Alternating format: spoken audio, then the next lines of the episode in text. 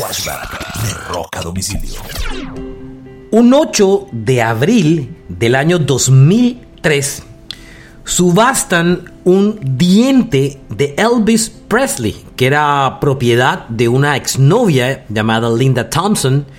Eh, fue subastado en eBay junto a un mechón de pelo de Elvis y un disco de oro que el cantante le había regalado a su exnovia. Lo lograron vender por 100 mil dólares. Esto fue en el año 2003. Este es un flashback de rock a domicilio.